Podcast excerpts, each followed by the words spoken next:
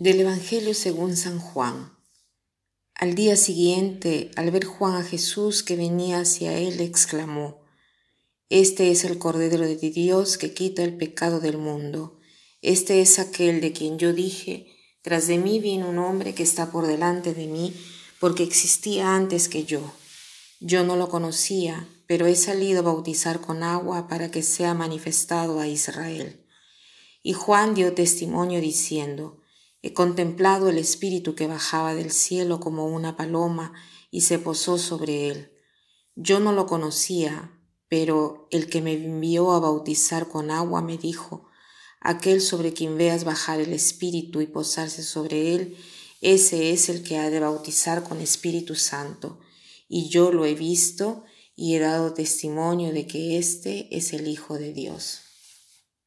Vemos aquí a San Juan el Bautista, vemos que está bautizando a las personas y cuando ve a Jesús lo señala y le dice a la gente, este es el Cordero de Dios que quita el pecado del mundo. Pensemos qué efecto pueden hacer estas palabras en nosotros, ¿no?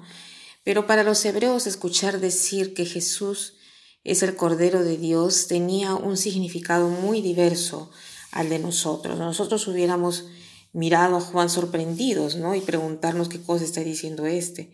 Pero para los hebreos decir que Jesús era el Cordero de Dios significaba toda una serie de imágenes que habían sido usadas en el Antiguo Testamento. ¿no? ¿Qué cosa indicaba el Cordero de Dios? Para los hebreos era un animal que se usaba para sacrificar.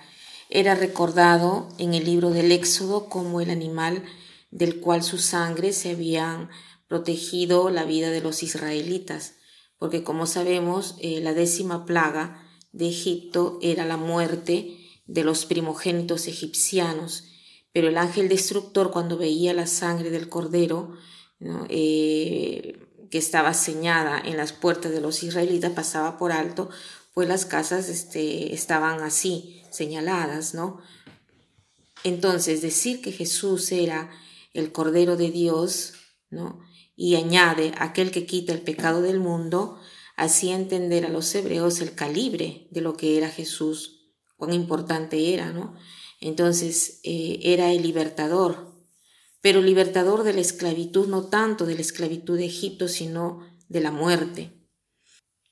O sea, Dios nos libra del pecado y de la muerte.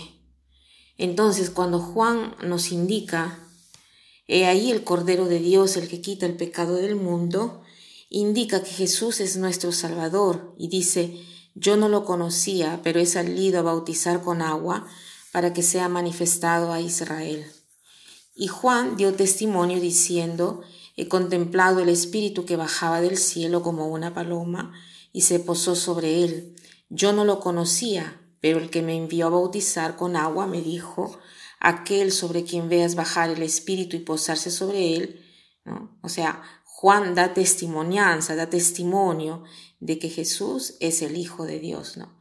Y en la primera lectura, que trata eh, de, también de la primera, de la lectura de, de Juan, dice que nosotros somos hijos de Dios porque Dios nos ha dado su misma gracia, su misma vida. Pensemos que hay más diferencia entre un hombre y el resto de la creación que entre Dios y el hombre en gracia, porque Dios y el hombre en gracia tienen la misma vida divina, en cambio el hombre y el resto de la creación inanimada tienen eh, solamente el ser. En cambio el hombre tiene el alma, la capacidad de conocer y de querer. Entonces agradezcamos a Dios por este don y como propósito podemos eh, vivir como hijos de Dios y recordar que Jesús es el Cordero de Dios que quita el pecado del mundo. Y quitar quiere decir eh, llevar sobre sí. Jesús es el Cordero de Dios que llevó sobre sí el pecado del mundo. Entonces, si para Navidad no hemos tenido la oportunidad de confesarnos para prepararnos bien a la Navidad, lo podemos hacer ahora recordando que Jesús es aquel que quita el pecado del mundo, aquel que lleva sobre sí el pecado del mundo y nos libre del pecado y de la muerte. Entonces la frase de hoy es esta que ya dije anteriormente. Hay mayor diferencia entre el hombre y el resto de la creación que entre Dios y un hombre en gracia. Que pasen un buen día.